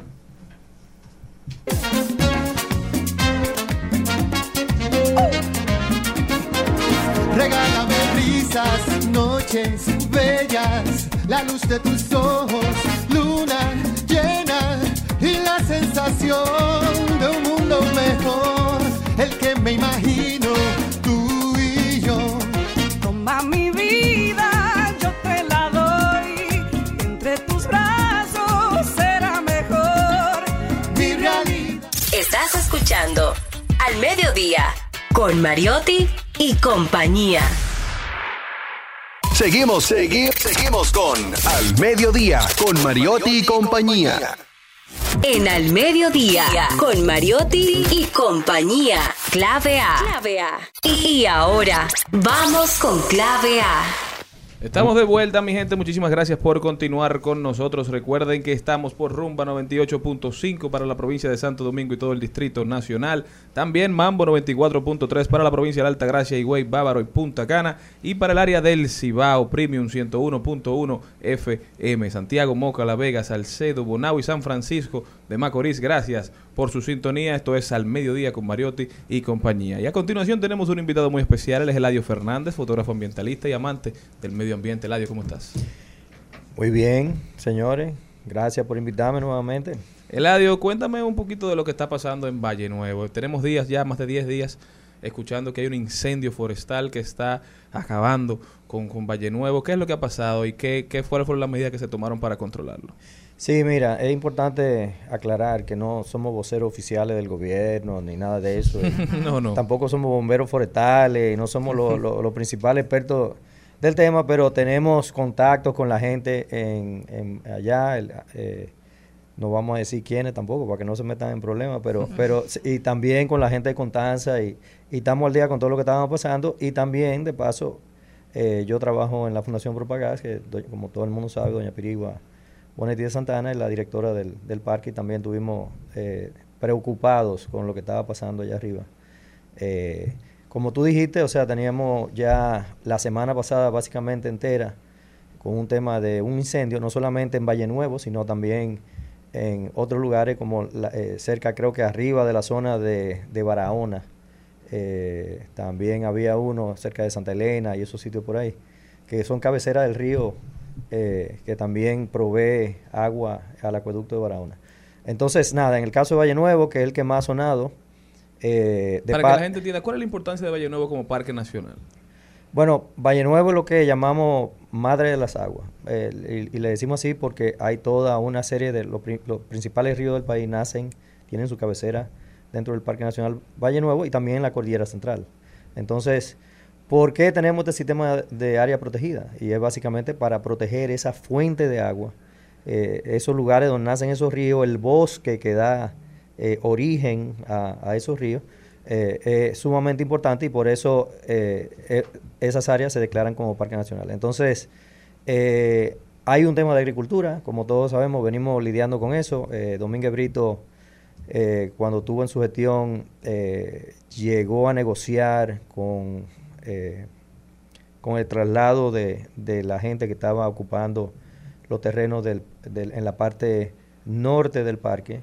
Se, llevaron, se creó eh, un área que se llama Villa Popi, donde se llevaron los desplazados, se hicieron la construcción de casas. De hecho, Propagás participó eh, con el Ministerio de Medio Ambiente en, habilitar esa área para... Se le dio parcela a esos desplazados y básicamente era para sacar esos ocupantes que estaban dentro del área protegida ilegalmente eh, realizando labores de agricultura. Eso obviamente es como una carie, va creciendo, todo lo- si tú no le pones un, un- un- Un un pare, freno, claro. un pare, eso crece y obviamente había que sacarlo. Todavía hay que hacer eso en la parte sur, eh, ya separó, separaron las actividades, pero todavía hay que reubicar a esa gente que está ahí.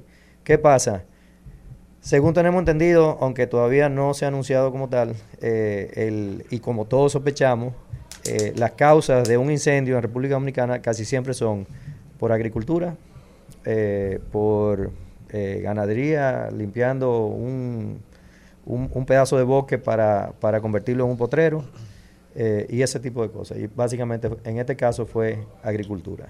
Y ahora fue agricultura, porque en el área de amortiguamiento supuestamente estaba limpiando un terreno para sembrarlo, que aún le, le habían dicho a la persona que no lo hiciera, lo hizo de todas formas y este incendio no se ha podido controlar. Pero se dice que se va a perder o que se ha perdido más del 15% de la superficie del valle de, de Valle Nuevo, bueno, del área protegida. ¿Cuáles serán los impactos, seg- según tu opinión, Eladio, a largo plazo? Mira, la Academia de Ciencia sacó un artículo en la tarde de ayer y interesantísimo, o sea, que esto va a tomar 15, de 15 a 30 años la recuperación de ese boquete ahí. El pino de nosotros, que es un pino endémico, de paso, catalogado en peligro. Y el pino criollo. Pinus occidentalis, el pino criollo. está, eh, eh, si buscan el listado rojo de, de- de especies amenazadas, lo verán que está en peligro. Entonces, es una especie que por, evolucionó para, para, con el fuego. Entonces, básicamente, el fuego detona la germinación de semillas y el bosque se va a recuperar. Pero eh, eso es de forma natural. O sea, si cae un rayo y comienza, comienza un incendio. Pero si ustedes se fijan, todos los años nosotros estamos teniendo problemas con incendios en Valle Nuevo.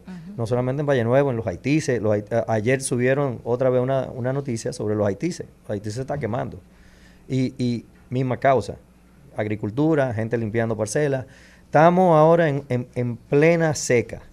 Eso es lo que los gringos llaman de que... El fenómeno de la niña que estábamos hablando ahorita, o sea, está afectando no tanto el, el Océano Atlántico, el Ártico también. El Pacífico tiene agua, nosotros no. Nosotros tenemos dos periodos de seca al año, al año, exacto, es estacional. Entonces, pero eh, obviamente el tema de cambio climático ha- hace que esos periodos ahora se prolonguen, eh, lleguen más temprano eh, y todo eso. Entonces, nosotros, todo nuestro bosque, todas nuestras áreas protegidas son más susceptibles a este tema de, de la seca. ¿Y qué pasa? Eh, el campesino, cuando ve que todo está seco, lo ve, y, y esto es una práctica ya de antaño, como la época para pegar fuego. Sí. Yo voy a limpiar mi parcela ahora para prepararla. ahora que no está lloviendo. Para cuando arranque a llover, yo entonces poder cosechar y entonces pegan fuego, se sale de control, todo está seco, todo es combustible, especialmente en un tema de, de- de pinares, Claro. donde hay resina, la misma paja del pino es altamente flamable y entonces eso es lo que ha pasado. Eh, quiero saber algo, Eladio. Consecuencias judiciales para esta gente, porque hay que ser ejemplarizante, hay que dar ejemplo. Y nosotros dice, todo el año tú dices, una caries, pues vamos a sacar la muela. O sea, porque ya es, ¿cuánto se va a recuperar? Son 30 años que hay que recuperarlo. Eh, ¿Cómo que vamos a hacer? Bueno, eso yo no lo voy a ver, a- aparentemente. Ay, no, no o sea, eso. eso, eso lo verán ¿Quién los hijos no? míos ya, el, el, el bosque, tú sabes, al, nivel sí. que estaba ahora mismo. Pero eh, el tema con consecuencias, y eso es algo que reclama todo el mundo. Y eso tenemos, yo no sé cuántos años, décadas, reclamando consecuencias. El problema a veces, y yo esto- estoy hablando ya de experiencia, Ministerio de Medio Ambiente quiere hacer su trabajo, agarra a la persona responsable, lo somete a la justicia, y el juez a veces ni siquiera sabe el valor de lo que se perdió. Y entonces le, le pone una multa mínima, vamos a ponerle 20 mil pesos, vamos un, un- dos días de cárcel y suéltenlo por ahí mismo. Sí, también influye mucho lo que está tipificado, o sea, cuál es la Claro. legislación sobre el tema, cuáles son la- los castigos que la ley prevé. Pero ya Miguel Sarajato, el ministro de Medio Ambiente, ya dijo que identificaron al supuesto responsable y que estará siendo sometido a esperar que, que el proceso judicial eh, lleve, se lleve a cabo y que pase su curso. Esperemos de verdad que le caiga todo el peso de la ley, porque como tú bien dices, Ladio, no se sabe ni siquiera el daño que ha causado esa persona. Exacto, no, y, y, y es eso, o sea, que yo quisiera como que los periódicos le cayeran atrás de aquí a una semana y nos dijeran qué pasó con el culpable. O sea, está preso, no está preso, le pusieron una multa, porque como que la gente ni se entera en, en qué quedó el tema. Sí, sobre todo los temas. Aquí se ha nos hemos convertido en una sociedad de, de la información, pero no de aprendizaje. O sea, al final un tema mata a otro. La semana que viene ya nadie está hablando de Valle Nuevo, nadie sabe en qué quedó eso. Y- pero nadie pregunta tampoco. Y a mí lo que me duele es que todo, et- todo esto pasa, pero pasa cuando ya pasó. Y, y volvemos al tema de la recuperación del bosque. ¿Qué se, qué, qué se perdió? Imagínate, como eso es una fuente de agua, ahí, ahí se perdió la capacidad de esa parcela que se quemó. Los kilómetros que se habrán quemado, porque todavía eso no se ha levantado, todavía Sí. no han hecho esa evaluación. Eh, la capacidad que tenía eso de retener el agua de la nube, para entonces gotear poco a poco a, a cada uno de los arroyos que van formando los ríos, etcétera, etcétera. Como evidentemente no hay una solución inmediata para este tema, porque es un tema de concienciación, un tema de, de protección, también de tener más fiscalización de las áreas protegidas. ¿Cuál tú crees que es una medida que puede tomar el ministerio en estos momentos? Quizás no para, para evitar que esto suceda, pero que una vez sucedan estos hechos lamentables puedan tener un, un impacto, un rango de acción más rápido, porque al final 10 días es demasiado para, para socavar un incendio. Tú estás 100% en, en, le diste al clavo. Porque mira, ayer- aquí se estuvo hablando hasta con Puerto Rico. Porque en otra ocasión, nuevamente con Valle Nuevo, tuvieron que traer un avión con retardante contra incendios. De, Porque en de el Puerto país no Rico. había. Eh, exacto, en este país no. Todavía no hay. Entonces, ¿por qué si nosotros somos un país que tenemos parques nacionales donde están las fuentes de, de todos los ríos nosotros? ¿Por qué todavía no tenemos un avión con retardante o, o cinco helicópteros con capacidad de llegar y volar a 3.000 metros de altura con los helibuckets, que son la, la cubeta esa que recogen agua? Bueno, que creo que en película. Federico Franco vi que posteó una foto del, del- del- del- del helicóptero usando la cubeta. Yo me acuerdo que la semana pasada, en una reunión, estábamos hablando y estábamos preguntando por la cubeta y parece que nadie sabía ni siquiera dónde estaba la cubeta. ¿Me entiendes? Entonces, ¿Qué cubeta? eh, a- aquí vendemos, señores, y esto ya es como un consejo a todos esos políticos corruptos que se ganan comisiones. y Ya, esto, esto es de mi parte, tú sabes. Eh, señores, en vez de vender unos tucanos, vendamos cinco helicópteros que funcionen para apagar incendios, ya que tenemos incendios anualmente. Eso sería mucho más práctico que, Claro. que esperar una guerra que no ha llegado ni, ni- y cuando llegue ya los tucanos no sirven. Entonces, ¿tú entiendes? Aquí el ejército, ese es otro tema. Tenemos bomberos forestales. Y, y con, co- o sea, hay mucho entrenamiento, se invierte en eso. Yo creo que no son suficientes. ¿Por qué el Ejército Nacional? ¿Qué hace el Ejército Nacional? O sea, aparte de comerse tres calientes y, y, y ser guachimanes de cuarteles, porque yo no estoy entendiendo. ¿Por qué Claro. el Ejército no toma parte activa en este tema de... Que al final tuvo que involucrarse la Fuerza Aérea. Exacto. Para poder controlar el incendio. Al final sí, yo creo que es eso, Eladio. Más fiscalización, más inversión también en, en proteger los parques medioambientales y hacer las inversiones necesarias para tener a, no- a mano los elementos que necesitamos para enfrentar estas dinámicas que van a seguir pasando. Porque no, no es verdad que no van a y que volver el a tema del suceder. cuidado del medio ambiente no se quede solo en discursos, porque solo hablamos de salvar el planeta, salvar, pero cómo salvamos nuestro ecosistema, lo que tenemos aquí, que la- los incendios forestales no son novedosos ya, aquí permanentemente, una o dos veces al año tenemos una crisis por eso. Entonces, tomar medidas previas antes de que vuelva y ocurra lo que siempre nos ocurre. Ahora, tengo confirmación de una cosa, que es donde el público eh, debe poner atención, porque esto es importante. Me, se me confirmó ayer que hubieron varios llamados de ayuda, solicitudes de parte, por ejemplo, del clúster turístico, nuestra amiga Bianchi Rodríguez, que es presidenta del clúster allá en Constanza, eh, Marilu Viña también, que maneja el tema del maratón, el, el ultramaratón de, de Valle Nuevo, eh, hizo llamado y yo repliqué, por ejemplo, en mis redes, el llamado del clúster para eh, que la gente aportara alimento, agua, eh, insumos que necesitaban sí. el- ese, ese, ese cuerpo de bombero forestal. Me, se me confirmó que gracias a eso fue que eso fue una ayuda clave. Entonces la gente a veces dice, ¿cómo yo puedo aportar?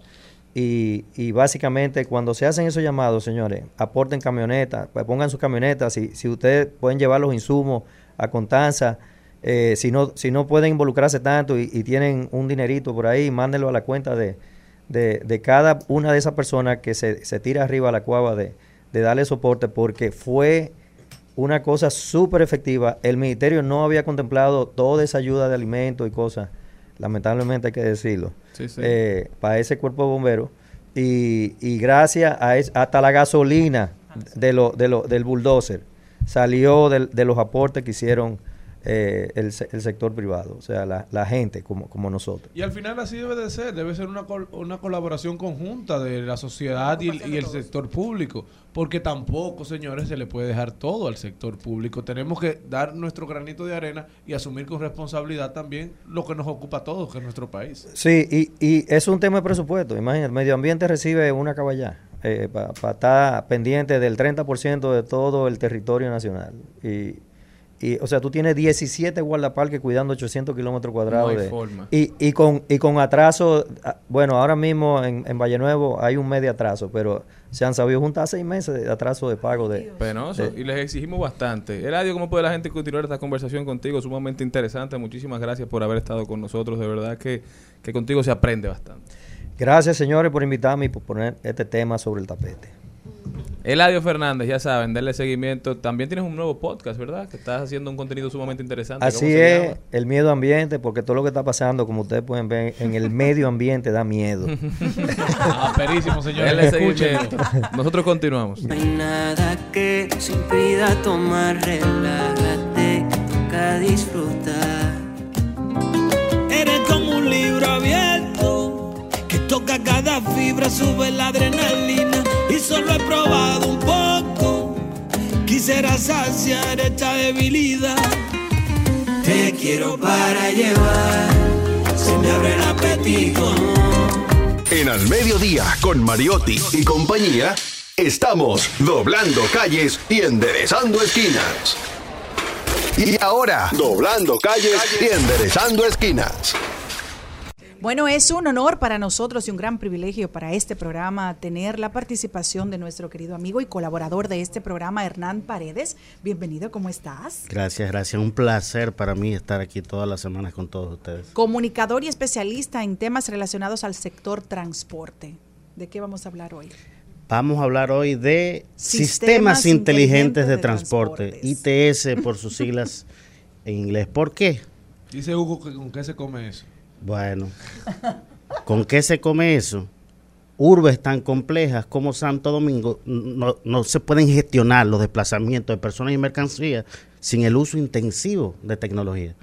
De eso se trata. La, la Sociedad Americana de Sistemas Inteligentes de Transporte define a esto como gente utilizando tecno- tecnología para salvar vidas, economía y sostenibilidad. O sea, en pocas palabras, mejorar la calidad de vida de la gente. Miren, una de las características que hizo exitosa nuestra especie en, est- en este planeta hostil fue la capacidad de desplazarse del Homo sapiens. Yo diría que la primera tecnología que utilizamos fue una capacidad biológica, caminar erigidos. Posteriormente domesticamos a los animales y lo utilizamos para transporte eh, personal y de mercancías y a partir de la revolución industrial entonces descubrimos cómo convertir energía calorífica en energía mecánica. A partir de ahí cambia todo. Luego aparece la informática y ahora la tecnología impacta todos los aspectos de la vida humana, incluyendo por supuesto el transporte. Por lo tanto, estos sistemas inteligentes de transporte se utilizan desde gestión del tráfico, por ejemplo, muy pocos saben que tenemos aquí en la capital dominicana un centro de control de tráfico que lamentablemente, aunque empezó hace, par de- hace un par de años a ampliarse y mejorarse, colocar semáforos inteligentes, cámaras con sensores para poder ellos mismos autoprogramarse en función del flujo vehicular, eso se paró cuando vino la pandemia, luego las elecciones, pero ahora afortunadamente ha sido retomado. Incluso el director del Intran, nuestro amigo Hugo Vera, anunció una licitación por 1.200 millones de pesos para instalar no solo semáforos inteligentes, sino también cámaras de alta resolución con la capacidad de poder hacer un sinnúmero de análisis en tiempo real de lo que sucede en el tránsito en, en en- en Santo Domingo. Por ejemplo, cuando yo venía para acá, el 27 de febrero, decía a nuestra amiga productora, había un taponazo eh, en dirección oeste-este y era un tráfico que estaba parado en la intersección de la Tiradentes con 27 de febrero. Cada vez que yo veo muchos agentes de tránsito haciendo el trabajo de los semáforos, ni siquiera la aplicación Waze me funciona.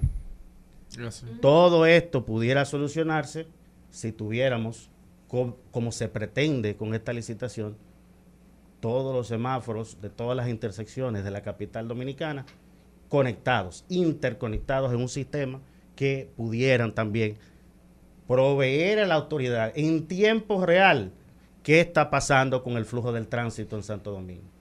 Una urbe que te produce, como hemos dicho en programas anteriores, más de 3 millones de viajes diarios. El 42% de estos viajes en vehículo privado, 36% en transporte público. Otra ventaja de la utilización de los sistemas inteligentes de transporte es que hace más, más atractiva la experiencia para el usuario a utilizar el transporte público. Muchos de nosotros, Jenny que ha vivido en Europa, eh, tú tienes en Europa aplicaciones que te dice el momento exacto en que va a pasar tu autobús. Y si lo perdiste, ya tú sabes en qué momento va a pasar el siguiente autobús. Un poco eso se persigue aquí con la implementación de los nuevos corredores que hemos visto en la avenida Núñez de Cáceres, en la avenida Charles de Gaulle, en la Churchill. Pero aquí hay algún sistema parecido. Tú te paras en una parada y le preguntas a la gente, ¿hace mucho que pasó? Y dijeron, sí.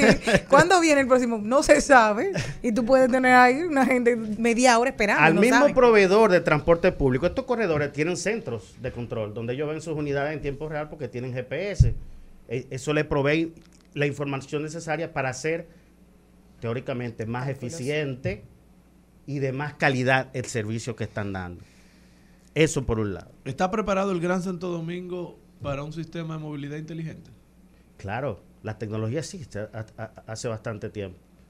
Existe hace bastante tiempo. Lo que pasa es que los políticos tienen que entender que invertir en movilidad y seguridad vial es altamente rentable. Por ejemplo, ahora mismo tú tienes eh, una cantidad de agentes de tránsito que son insuficientes para el trabajo que tienen que hacer.